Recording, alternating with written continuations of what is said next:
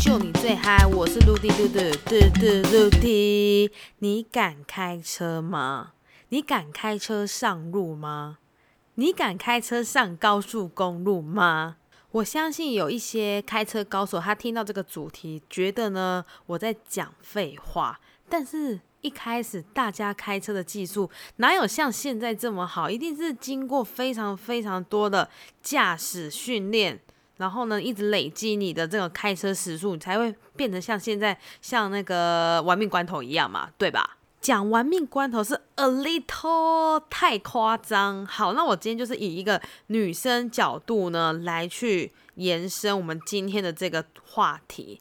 那那时候我记得十八岁吧，十八岁那时候好多同学一直要揪去上驾训班，而且上驾训班他可能是两个人。同行打八折，或者是三个人同行打七五折，反正你揪越多人，你打的折数就会越多。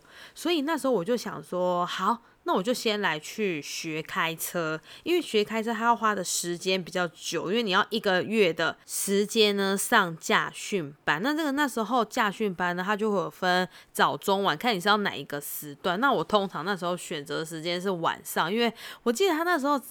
训练的早上时间非常早，是那种五点呢，那不就是四点半就要起床？所以那时候很多的时段都是卡在就是那种下午或者是晚上最多人选，而且又暑假嘛，没事啊，就先去考个驾照也 OK。所以那时候我记得我还自己非常的 gay 哦，因为教练就问你说你要考自排还是手排？那这里就是会有差别，在你的。驾照上面呢就会有特别标注，那我就想说，好啊，那就是学手牌啊，手牌来练习看看，因为手牌它就是要打档，它要有档位的那种打档哦，就是你要记的哦，所以一般如果说你没有太需要。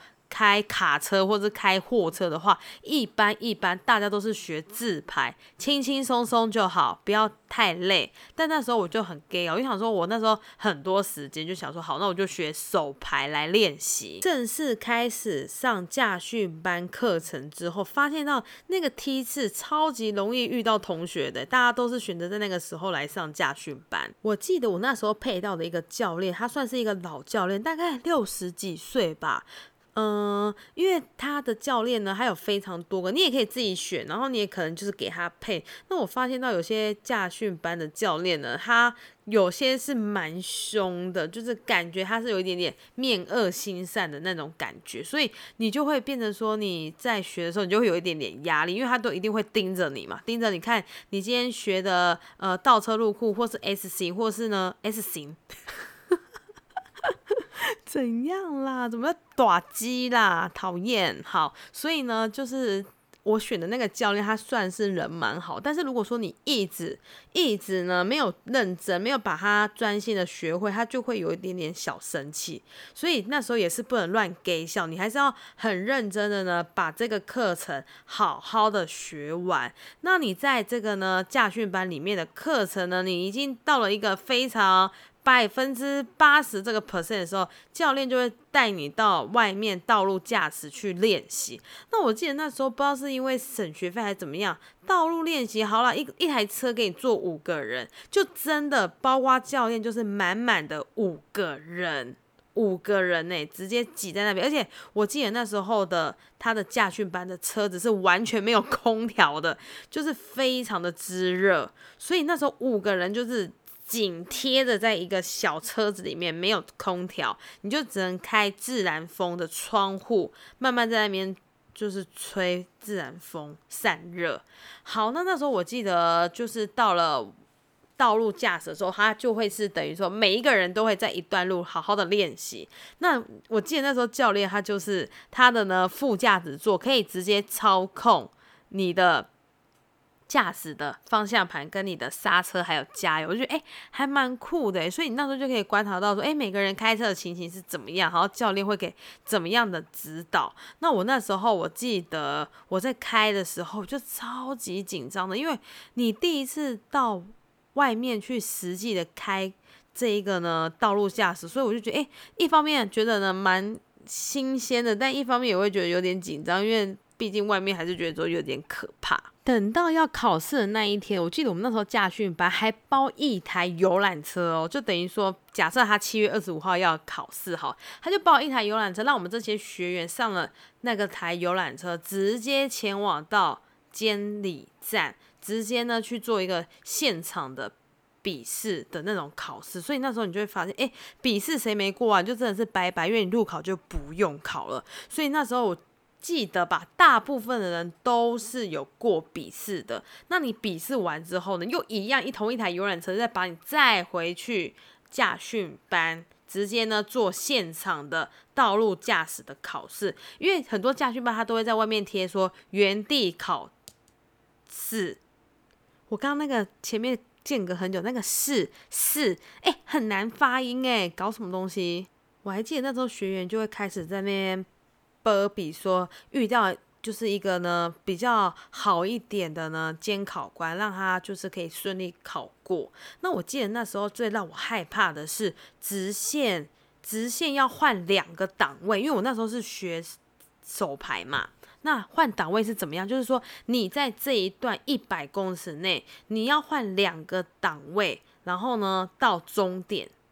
好险！那时候呢，我算是呢顺利通过。我发现很多人都败在 S 型倒车，就是完全会卡住，所以那时候就还是会有少部分人就是被刷下来。那就是考完驾照之后，只是一个驾照，实际呢你上了道路驾驶之后，才是一个大魔王考验。我记得那时候我非常非常害怕上高速公路。为什么呢？我真的是想不起来。但我那时候真的对高速公路这个坎真的是很难过去。我记得我那时候只是开，呃，大概是一个乡镇吧，比如说新竹到竹北这样的一小段，我就完全心跳快停止，超级害怕，而且又遇到那种很多车的时候。后来呢，我发现到比较害怕的。原因是什么？就是呢，你要找出来，你就是为什么害怕。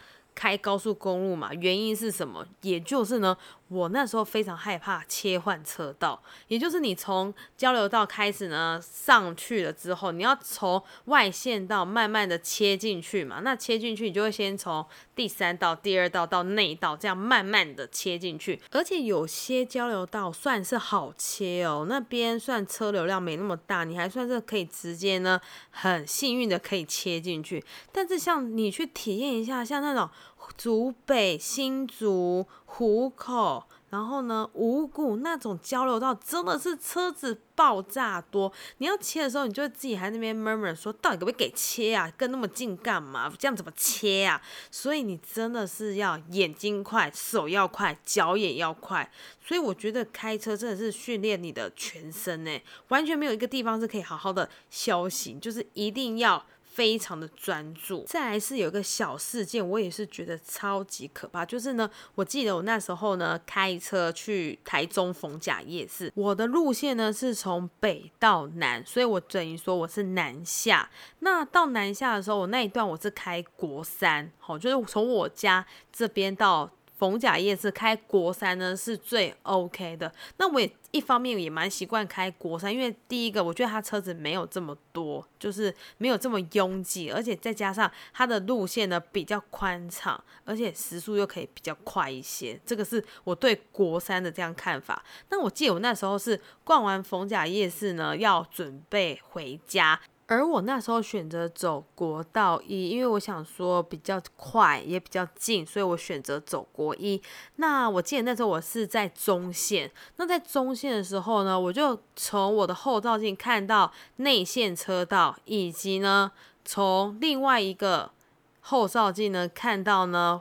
第三车道等于说我是高速公路三条线嘛，我在中间内车道跟外车道呢，他们就从我的左右边的后照镜呢，很快速的呢往前行。那这时候我看到他们两个车子呢要同时切入到中线，也就是说他们抢到要抢到中线来。那这时候他们速度都这么快。